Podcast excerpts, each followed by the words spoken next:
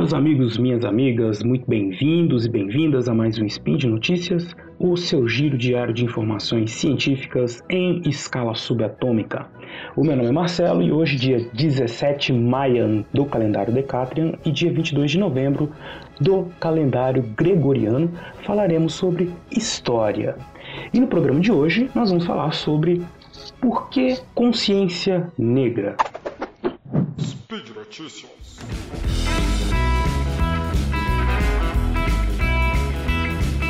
Olá, pessoas! Eu sou a Jujuba e estou passando aqui para falar que esse spin é um apoio da Promobit, uma comunidade feita por pessoas que encontram e compartilham as melhores ofertas da internet para todo mundo. O legal dessa comunidade é que as ofertas são enviadas por pessoas reais que usam mesmo o site. A Promobit tem hoje mais de um milhão de pessoas cadastradas na plataforma. Você com certeza vai encontrar aquela promoção que estava esperando. Acredita, tem de tudo e mais um pouco por lá. Então, se você ficou curioso, baixe o aplicativo, entra no site procura aí Promobit, que eu tenho certeza que você não vai se arrepender. Ainda mais nesse mês, né?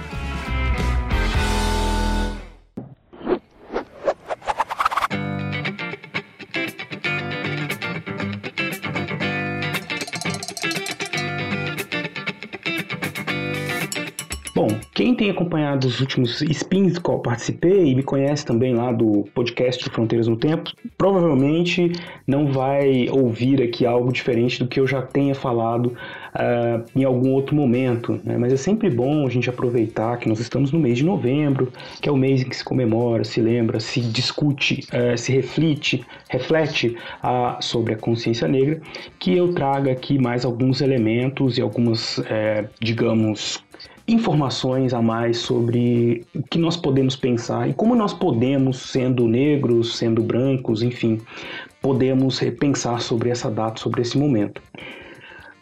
Quando alguém for perguntar para vocês sobre por que da consciência negra, é importante nós fazermos uma pequena, uma rapidíssima retrospectiva da história do racismo no Brasil. Né? Tem a ver, sim, com a questão da escravização dos africanos, depois a libertação deles, a própria formação do Brasil. Tem algumas referências, algumas formas de vocês ouvirem a versão mais longa dessa história, e a principal delas que eu deixo recomendada aqui desde já é que vocês escutem lá o Fronteiras do Tempo, episódio 36, que nós publicamos em 2018, e que novembro de 2018, né? Então há dois anos atrás, em que eu e o César Genor meu companheiro de fronteiras, nós falamos sobre essa todo esse processo, né? Mas para resumir, o que nós temos foi é, um longo processo de construção da imagem do negro, da negra, durante os séculos da escravização, é uma imagem evidente muito negativa no sentido de serem vistos como inferiores, né? Por muito tempo eram vistos como não pessoas, depois como pessoas inferiores ou pessoas cheias de vícios, né? É, no século XIX no Brasil, quando por exemplo se falava em políticas de imigração e colonização, a discussão, um dos centros da discussão era justamente como, qual seria a cara do Brasil do futuro. E por isso, quando se pensava em quais tipos de imigrantes atrair, é evidente que a preferência da elite que governava o país no Brasil Império era de que esse, não só da elite, elite intelectual, política, econômica, né, e dos burocratas do governo, era de que essas pessoas fossem brancas, católicas, né, enfim, tivesse esse perfil para serem o futuro do Brasil, né, a futura população brasileira. E também havia uma preocupação nos discursos desses é, agentes públicos de que a grande quantidade de negros e negras trazidos para cá tinha tornado a sociedade, a sociedade brasileira viciada, né? É, cheia de, de problemas. Então, tudo que eles viam como ruim era, uma, na visão deles, uma consequência dessa influência cultural dos, uh, dos negros, dos indígenas também. Né? Então, esses seriam personagens que deveriam ser sobrepujados pela, pelo espírito civilizatório né, dos brancos que viriam. Enfim, isso é, no século XIX foi tomando, tomando, se juntando com uma preocupação, uma necessidade de transformar né, o trabalho do escravismo para o trabalho livre, né, e essas duas ações acabaram levando ao processo que trouxe cerca de 5 milhões de imigrantes para cá durante aproximadamente 80 anos entre a 1850 e a década de 1930, né? especialmente portugueses, espanhóis e italianos. Bom, essa é outra história. Né? Também tem um episódio muito recente do Fronteiras no Tempo que eu e o César falamos sobre isso.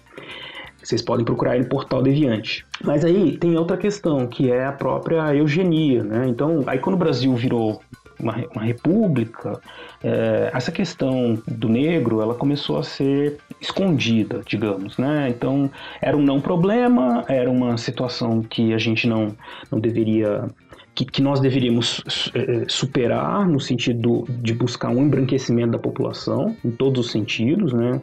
É, pela miscigenação e também pela separação né, desses indivíduos que eram considerados inferiores, né, os negros e as negras. Então foram políticas públicas é, sérias do governo por muito tempo essa exclusão deliberada desses indivíduos que eram considerados inferiores. Então não havia preocupação, por exemplo, com é, políticas com escola pública, com saúde, educação, nada disso, né? Isso era coisa é, do além, não existia nenhuma, zero preocupação com relação a isso. É, levando-se em consideração que eram pessoas todas que, em sua maioria, eram descendentes de escravizados e que por isso é, é já tinham sido exploradas e trabalhadas de graça por décadas, por gerações, e, e, se viam aí sofrendo não só das consequências econômicas, mas também de todo o racismo e essa imagem negativa que foi construída dos negros durante todo esse tempo. Mas eles não ficaram, evidente, passivos, né? Havia muitas lutas, é, muitas formas de se associar e de lutar por direitos, né? Os, as próprias comunidades negras se juntavam desde o início do século XX, pós-abolição, para construir a sua dinâmica econômica nas suas comunidades para sobreviver, né? Eles não ficaram lá parados esperando o governo mandar alguma luz e coitados, né? nada disso. Também organizaram a imprensa, né? É, imprensa negra, organizaram movimentos políticos, sociais, enfim, começaram a se colocar socialmente como pessoas que deveriam ser vistas e ouvidas como negros e não como inferiores é, como aqueles que seriam ou tutelados ou que seriam é, deixados né, de lado, excluídos. Durante o século XX, especialmente nos anos 30, dos anos 30 em diante, com as discussões sobre é, a miscigenação, nós tivemos uma, um, o Estado meio que abraçou a ideia né, da cultura, da influência da cultura afro-brasileira, né, nossa identidade nacional. Quem ouviu o último Spin que eu falei sobre capoeira, capoeira foi um dos elementos que foi absorvido pela cultura nacional, então aí mas a capoeira, samba, né? Tudo isso foi absorvido, mas ao mesmo tempo também embranquecido, domesticado, né? Para colocar em, de um jeito simples. Uh, e ao mesmo tempo que se falava de democracia racial, né? De que aqui seria um grande paraíso para todas as raças, em que não haveria ódio racial, nem disputas, e que a miscigenação era maravilhosa tudo mais, né? Uh, isso gerou uma série de questionamentos do mundo inteiro, de estudos, né? Então, nos anos 50, por exemplo, a ONU veio para cá fazer um estudo gigante sobre a questão racial no Brasil, porque a gente estava no período pós-Segunda Guerra, e aí nós tínhamos um monte de problemas étnicos, né? E eles olharam para o Brasil e falaram: Bom, é, olha só, tem um, um, país lá que tem branco, tem negro, tem índio, e, e eles não estão em guerra. O que está acontecendo? Vamos lá ver. Eles estão dizendo que lá não tem racismo. Vamos lá ver.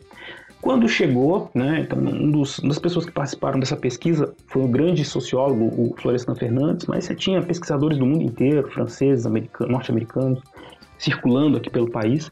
Uh, e a pesquisa empírica, né, aquela que olha ali o cotidiano, percebeu o quê? Que apesar de não haver um discurso de ódio racial, na prática, as pessoas que eram negras viviam uma série de exclusões a, a todo tipo de serviço, a todo tipo, viviam todo tipo de privação possível e muitas vezes se viam e eram colocadas né, em, em situações de é, inacessibilidade, né? A, a tudo aquilo que era reservado a, aos brancos, né? O ensino superior, as, os melhores locais da cidade para se morar, né?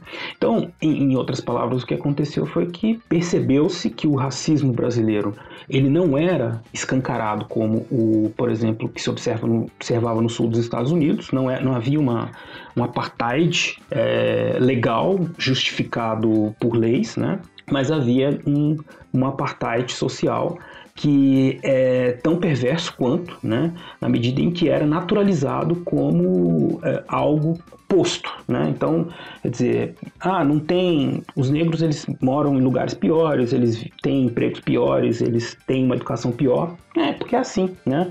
Porque é a vida, porque eles não querem, né? Então, é, quando você cria essas barreiras que são invisíveis, né, fica muito mais difícil para os próprios negros perceberem-se enquanto pessoas que estão sendo privadas de direitos uh, civis, políticos, sociais, econômicos. Né? Durante a segunda metade do século XX, né, com a atuação do movimento negro, movimentos sociais, né, diversos movimentos sociais negros, intelectuais negros do mundo inteiro, né? Também faço referência aqui a um outro spin em que eu falei sobre o pensamento decolonial, que é, floresceu justamente quando alguns intelectuais começaram a perceber, intelectuais notadamente negros ou e, e não ocidentais de maneira geral, né, não europeus, começaram a perceber o quanto a ciência e o pensamento social estava impregnado dessa branquitude, né, dessa ideia de civilização normalizada branca, né? E, e, o quanto isso fazia com que eles próprios se é, diminuíssem, né? É, ante toda essa história, ou e vivessem um constante paradoxo de tentar se embranquecer sem nunca ter condições é, de chegar nesse ponto, né, que se consideraria assim tão civilizado, né, nos olhos né, é, brancos, porque ele seria então, quer dizer, a, a, condição, um livro, um dos livros principais que fala sobre isso é o, o um livro do psicólogo uh, francês, uh, o Franz Fanon, em que ele se chama Pele, Pele Negra e Máscaras Brancas, né, ele fala justamente dessa desse paradoxo que o homem e a mulher negra vivem é, de ter que conviver numa sociedade que não os aceita, mas é que ao mesmo tempo eles têm que se adaptar e viver como eles é, é, se imaginando né, brancos, emulando esse comportamento. Enfim, uh, voltando ao Brasil, nós chegamos a um ponto em que havia então uma, uma questão muito séria, que era essa dessa exclusão e ao mesmo tempo negação dessa exclusão. No, durante os anos 80, com a redemocratização, né, muita influência do movimento negro nas universidades começaram, fez com que começasse a surgir muitos estudos sobre o pós-abolição, mesmo sobre as dinâmicas da escravidão, em que nós podemos, podemos começar a perceber é, nos estudos, nesses estudos que havia uma, uma autonomia ou uma busca de, por autonomia desses indivíduos né, que eram escravizados, é, e aí nós podemos perceber, então, muitas formas de resistência à escravidão, né?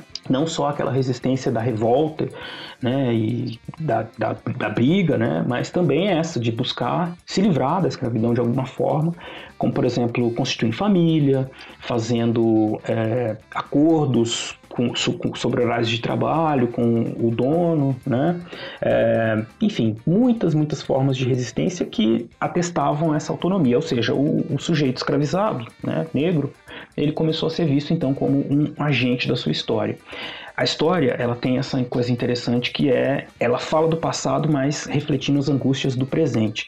Quando essa historiografia começou a mostrar essa, ou a buscar essa autonomia, isso foi uma resposta né, às demandas dos movimentos sociais também, né, uh, mas respondia e trazia à tona essa necessidade de se relevar essa história, de trazer essa história é, que estava oculta, né, para que os próprios negros do, e negras do presente pudessem se valorizar também e se ver também como personagens importantes da história. Né? Então tem todo um, um, um conjunto de de demandas que não são só demandas por direitos, né? É, que evidentemente que são importantes por igualdade racial, mas que também é, envolvem superar toda essa história de racismo, de, de, de, diminuição dessas pessoas que aconteceu durante tantos séculos, né? E aí nós chegamos no, nos anos, no final dos anos 90, né, é, com, essa, com esse debate, até que uh, surge né, a figura, não surge, né, a figura do, do, do Zumbi dos Palmares acaba sendo colocada aí como uma das dos símbolos né, dessa busca por autonomia, desse, desse indivíduo né, que negro que busca a liberdade, a autonomia, né, uma vida melhor. Uh, e aí ele é colocado como símbolo, né, do, por isso então o 20 de novembro, né, a data que ele, que ele, foi, que ele foi morto, colocado aí como um, um momento, um dia para a reflexão da consciência negra, mas também para que a gente possa pensar sobre toda essa longuíssima história racial que nós temos no Brasil e que, é, como eu disse no começo, tem, evidente, muita relação com todas as pessoas que são negros e negras no Brasil. Né? Você que está me ouvindo aí, que é negro ou negra, sempre, desde criança, tem a percepção do quanto esse debate é importante e do, e do quão pouco a gente fala sobre isso. Né? Muitas vezes, em casa, é um assunto que não se fala, uma coisa que é, que é muito complicada e todo mundo tem receio de falar. Então, o mês da consciência negra, como um todo, é importante justamente para a gente quebrar essas, essas barreiras, falar sobre esse problema. Porque falar sobre o problema é a primeira primeiro passo para a gente tentar solucionar, né? Não é só uma comemoração vazia, né? Uma coisa que, que é uma algo para colocar alguém acima dos outros, não é nada disso, né? Tem muita gente acha que, que é falar sobre isso está criando racismo. Não, o racismo já existia. Não falar sobre ele é com certeza é, o pior jeito para a gente combater o, o racismo, né? É, e aí existem mais muitas outras motivos, muitas outras questões para a gente analisar sobre o, o mês da consciência negra, mas é fato que nos últimos anos, especialmente no século XXI, nós temos observado uma intensificação desse debate com a criação de políticas públicas de cotas raciais para diversos cargos e também com a criação de legislação que fala sobre o ensino de história da África e cultura afro-brasileira. Né? Não sei se vocês sabem, mas existe uma lei que está para completar 18 anos, que é a Lei 10.639, que estabelece isso, né, a necessidade de se ensinar a história da África da cultura afro-brasileira. Tudo isso vai ter impactos, tem já surtido impactos nas gerações que vêm sendo educadas nos últimos, nos últimos anos, o que é muito importante, como eu disse, para todos, especialmente para os negros, para as negras, para que eles tomem exatamente essa consciência da sua história, da sua ancestralidade, né, do seu, da necessidade de, de se reescrever essa história uma história que foi é, por muito tempo considerada menor ou inexistente, mas que deve sim ser é, uma né, é, colocada junto às demais histórias do Brasil, né, do Brasil como uma das que compõe aí o, o que nós somos hoje, né? E sem a gente entender o que nós fomos e o que nós somos, nós nunca vamos ter nenhum projeto interessante ou um projeto que vale a pena do Brasil que possa vir a ser, né? Bom, é, eu encerro aqui então hoje a minha participação nesse Spin de Notícias. Eu gostaria de dizer para vocês que todos os links que eu comentei aqui, inclusive um muito interessante de um debate, uma série de debates que, o, que a rede de historiadores negros fez sobre essa questão do ensino de história da África e cultura africana é, estão lá nos links é, para vocês observarem no post desse episódio. E eu queria também dizer para vocês irem lá no post e deixar os comentários de vocês, os elogios, as críticas, enfim, fazer perguntas, qualquer coisa que vocês quiserem lá no comentário do no portal Deviante. Né? E eu espero que a gente tenha chegado aqui ao final desse brevíssimo papo e vocês tenham podido é, criar alguns argumentos para conversar com seus amigos, suas amigas, quando eles perguntarem ou quando eles falarem para você assim de uma maneira né, inusitada que ah, mas por que consciência negra? O que que essas pessoas querem, né? É, espero ter respondido um pouco e espero poder contar com a ajuda de todos vocês para que a gente possa é, cada vez mais criar condições é, para combater o racismo né, e promover a igualdade racial no Brasil. É isso então, gente. Uh, na verdade, não é só isso. É, esse, esse podcast, não posso esquecer de dizer, ele só existe graças ao apoio de vocês no patronato do SciCast, no Patreon, no Padrim, no PicPay, tá? Um grande abraço, muito axé a todos vocês e até amanhã.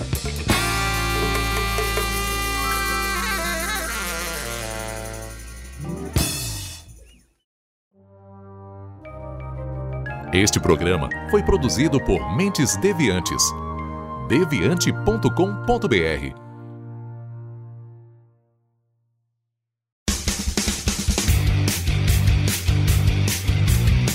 Cortes, edição de podcast.